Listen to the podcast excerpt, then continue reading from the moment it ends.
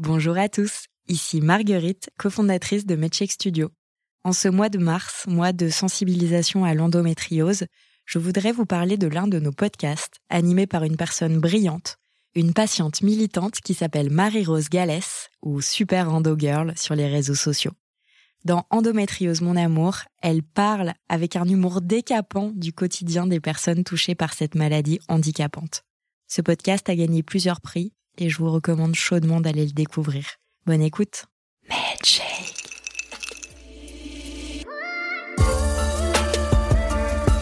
Si on ouvre le dictionnaire pour trouver la définition de cheminement, on lit action de cheminer. Mais aussi, en parlant de quelque chose qui est en mouvement, on lit que le cheminement est un déplacement, une avance, une progression graduelle. On parle des cheminements des sables, des électrons, on parle des cheminements de la Lune. Et dans ce podcast, on vous parle des cheminements de femmes, toutes différentes, toutes uniques. Je tends le micro à celles qui font bouger les lignes de la santé des femmes, celles qui font avancer les choses. Car oui, on avance. Oui, on trouve des solutions, des façons d'aller mieux. Je vous le promets. Préparez-vous à être surprise. Je suis Marguerite de Rodelec. Bienvenue dans Cheminement. Cette série d'épisodes bonus est réalisée en partenariat avec Femtech France, la première association qui a pour objectif de développer le secteur des Femtech dans l'Hexagone.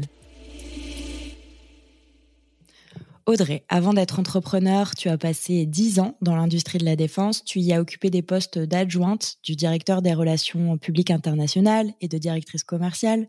Passionnée par l'innovation, tu as mené avec énergie tes campagnes commerciales et tu as gagné plusieurs contrats. Ce succès t'a apporté le prix de euh, femme commerciale de l'année 2019 du magazine Usine Nouvelle. Tu as créé Wounded Woman après ta césarienne d'urgence car il n'existait aucun sous-vêtement adapté à ta cicatrice qui te permettait euh, de t'habiller et donc euh, de vivre ton quotidien normalement et trop peu de ressources ou de conseils euh, pour aller mieux au quotidien.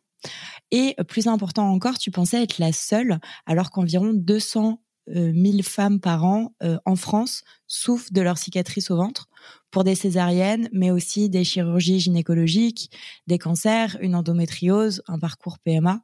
Rien que les césariennes représentent chaque année 150 000 femmes en France et 30 millions dans le monde.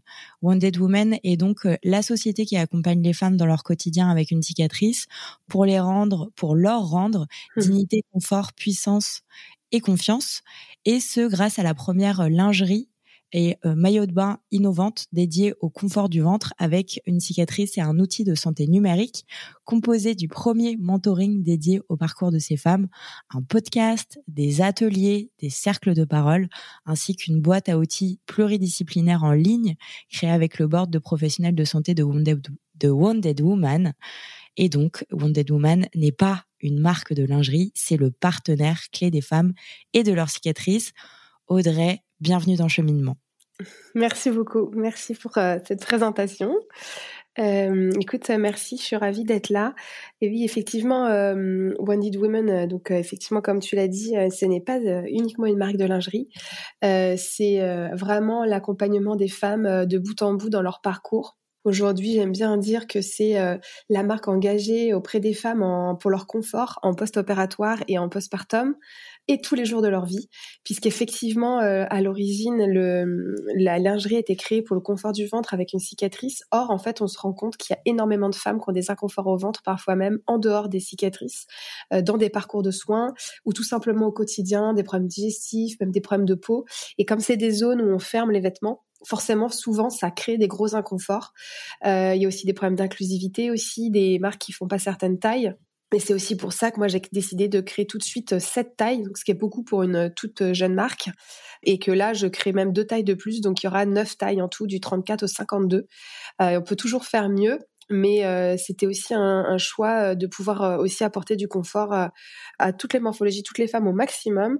Et effectivement, donc il y a deux modèles taille haute qui ont été créés spécifiquement pour le confort du ventre, qui avaient été donc testés par des dizaines de femmes de morphologies différentes sur des tailles identiques pour s'assurer effectivement le maximum de confort au quotidien que ce soit pour porter des vêtements normaux, que ce soit pour dormir, faire du sport, comme c'est aussi des maillots de bain, bah, pour aussi nager ou t'exposer au soleil puisqu'elles sont anti les, le tissu est anti UV, donc ça protège donc ta cicatrice et ton et ta peau de manière générale.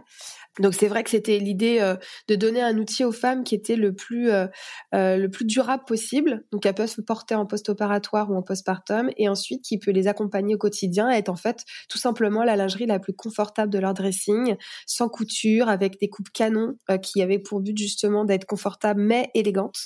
c'était très très important pour moi parce qu'on est dans des moments de vulnérabilité en postpartum, en post-opératoire ou même quand on a des inconforts, on se sent vulnérable. Donc c'était vraiment l'idée que les femmes se sentent belles aussi euh, quand elles le portent. Et c'est voilà, c'est c'est innovation. Le tissu euh, n'a jamais été utilisé pour de la lingerie dans cette application là. C'est vraiment l'idée d'aller apporter euh, le maximum d'innovation technologique. Ça te permet notamment aussi à la lymphe, toi au système lymphatique, d'être drainé. ça te maintient légèrement le ventre sans te serrer. Il y a vraiment beaucoup beaucoup d'atouts en fait sur cette lingerie. Et comme tu le disais, eh bien la marque n'est pas euh, qu'une lingerie, donc euh, Effectivement, aujourd'hui, elle est vendue en ligne. On pourra bientôt la retrouver aussi euh, euh, sur des marketplaces et des pharmacies, etc. Donc ça, c'est où vous pourrez la retrouver. Mais c'est vrai que, voilà, comme tu disais, euh, Wounded Woman, c'est aussi l'accompagnement sur un parcours de bout en bout, à la fois avec des conseils en ligne. On fait beaucoup sur les réseaux sociaux, notamment Instagram, mais aussi sur LinkedIn, où je fais beaucoup de prévention à destination des entreprises et plutôt des employeurs sur les sujets justement du parcours post-opératoire et postpartum, parce qu'en fait, on souvent, voilà, post-opératoire on pense qu'on est opéré, ça y est, c'est fini. Et puis postpartum, bah ça y est, t'as mis ton enfant au monde, ça y est, le, job est fait. Alors que dans les deux cas, en fait, euh, les parcours derrière sont souvent euh, très lourds et semés de, difficultés.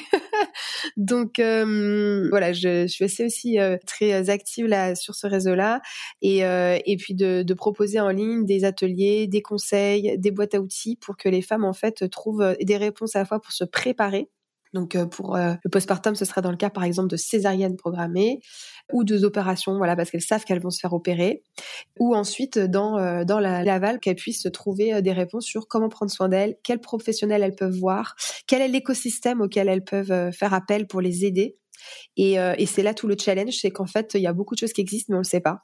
Et voilà. Donc, euh, dans les ateliers, notamment, euh, c'est de ça dont on parle. Et puis, on, permet aussi aux femmes de s'exprimer, en fait, dans des cercles de parole, de pouvoir échanger, raconter leur parcours. On leur donne la parole.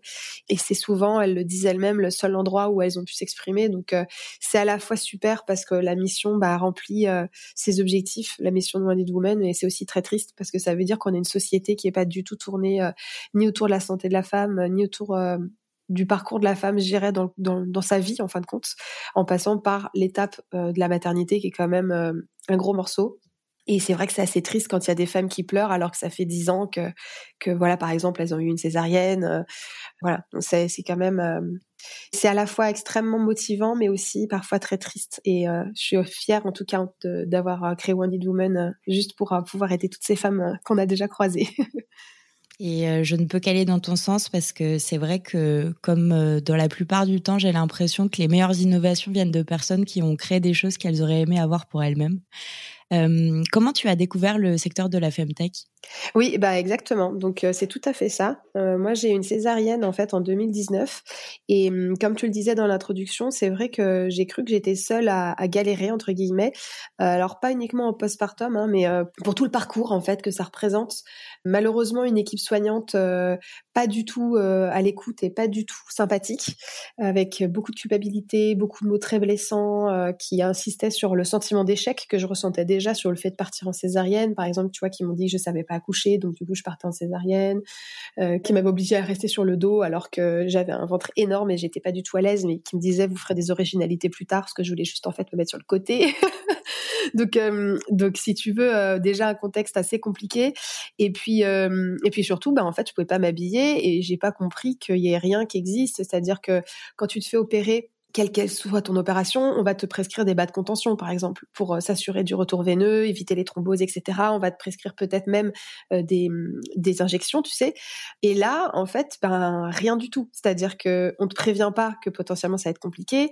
On te prévient pas, on te donne pas de tips sur euh, comment aménager ton quotidien pour éviter de faire des mouvements en fait qui te font te fatiguer ou te faire mal. Enfin, c'est aussi simple que ça. Hein. Mais quand tu dois soulever un bébé qui fait, j'espère pour beaucoup d'entre nous, plus de 2 kilos, et que tu le ventre ouvert en deux, ben c'est vachement dur, rien que de te redresser dans ton lit, de devoir l'attraper.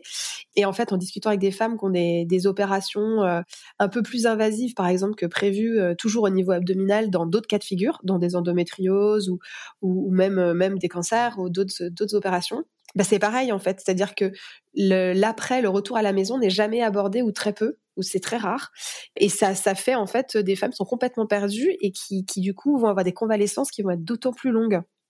Et, euh, et donc voilà, donc moi c'est ce qui s'est passé. Je trouvais pas de conseils, j'étais étonnée de, de, tout quoi. Je me disais mais comment on a pu ne pas me prévenir?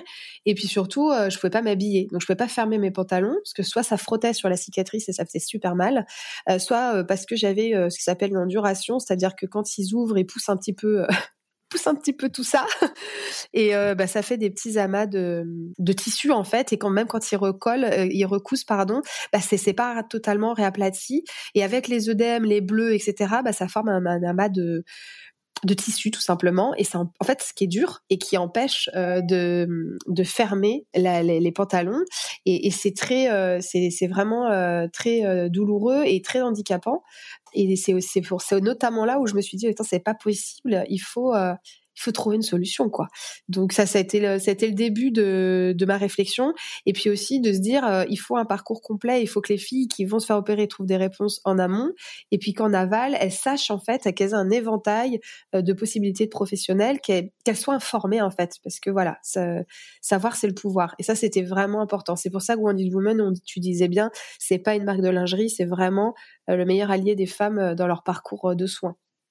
Et du coup, comment tu as découvert le secteur de la Femtech ben en fait comme ça, c'est-à-dire que comme je voulais absolument euh, aider euh, les femmes dans leur parcours de soins et leur santé, et que c'était pas le but c'était pas de faire une marque de lingerie de c'était pas de faire du textile même si forcément faut s'y intéresser et que faut je cherchais euh, les meilleures matières euh, les plus euh, les plus clean possibles etc les les ateliers de fabrication de tissus mais de fabrication etc qui étaient les plus éthiques etc c'est pour ça que tout est français et qu'on a on a des matières très nobles etc et ça a pris du temps. Mais si tu veux derrière l'enjeu c'était ben de se créer un réseau aussi de professionnels de santé et d'autres entrepreneurs dans la santé de la femme. Et c'est un peu comme ça que ça s'est passé. C'est euh, à force de discuter avec euh, des professionnels de santé, ensuite d'être incubé puisque été euh, incubée dans un premier incubateur où où en fait du coup j'ai été étiquetée Femtech et ensuite j'ai été incubée à Station F dans le programme Femtech où là j'étais que avec des entreprises de la santé de la femme et c'est vraiment formidable parce qu'on peut créer des synergies entre nous, créer même des ateliers à plusieurs sur différentes thématiques, ce qui permet aux femmes d'un seul coup, en, une, en un instant, d'avoir plus, enfin, une pluralité de réponses sur des mots du féminin que parfois elles ignorent, et alors que parfois elles sont elles-mêmes concernées par différentes, différents sujets, tu vois, fertilité, endométriose, SOPK, des opérations, enfin voilà. Donc euh, c'est un peu ça s'est fait de manière euh, progressive en fait et, j'en suis je suis très fière aujourd'hui d'être dans, dans, ces réseaux d'entrepreneurs de, femtech parce que je pense que c'est comme ça qu'on va bah, qu'on va va faire la révolution. si tu devais euh, utiliser un mot pour caractériser la femtech, ce serait quoi? Bah, je dirais le futur parce que euh, je, je, vois les innovations qu'on est capable de développer et euh, clairement, euh, très souvent, comme tu l'as dit, c'est des femmes bah, comme moi qui ont été touchées par un sujet de santé et qui ont voulu trouver, créer la solution dont elles avaient besoin, mais aussi des centaines de milliers, voire millions, milliards de femmes vivent également la problématique. Mais c'est vraiment avec la synergie qu'on peut créer entre nous, vraiment créer euh, l'avenir de la santé de la femme et, euh, et, en faire un vrai sujet de société et pas un à côté parce que c'est un sujet de femme avec des guillemets, tu vois. Donc c'est pour ça que pour moi c'est vraiment le futur, quoi. Et pour finir, quelle entreprise aurais-tu aimé créer? Comme euh, Wounded Woman, euh, j'espère, deviendra société à mission et en tout cas a un fort impact social et technologique, je cherchais des sociétés à impact qui me touchent particulièrement et du coup, je pensais à Too Good To Go, parce que lutter contre le gaspillage alimentaire, de la manière dont, fonctionne ce business model, je le trouve brillant et, et c'est l'avenir aussi. Donc j'ai, voilà, je pensais à ça parce que comme c'était, s'il avait fallu en inventer une, celle-là vraiment, je la trouve d'une très très forte utilité et je trouve le, le système top quoi. Donc euh, pour ceux qui ne connaissent pas, c'est des paniers euh, de d'anti-gaspillage que font euh, que mettent en place des hôtels, des restaurants, tous les partenaires en fait qui s'inscrivent sur ce réseau et les gens peuvent vous et moi aller acheter des paniers à prix réduit et ça évite en fait de, de jeter la nourriture en fin de journée, ce qui est quand même vraiment top. Voilà. ok, super. Et eh ben merci beaucoup Audrey. Eh ben, merci à toi. Merci d'avoir écouté cet épisode jusqu'au bout. Si ce podcast vous plaît, parlez-en à vos mères, vos amis, vos voisines, vos collègues, vos sœurs. Sachez que MedCheck Studio, qui produit ce podcast, produit d'autres podcasts qui parlent de santé des femmes. Pour les écouter, rendez-vous sur medcheck-studio.com.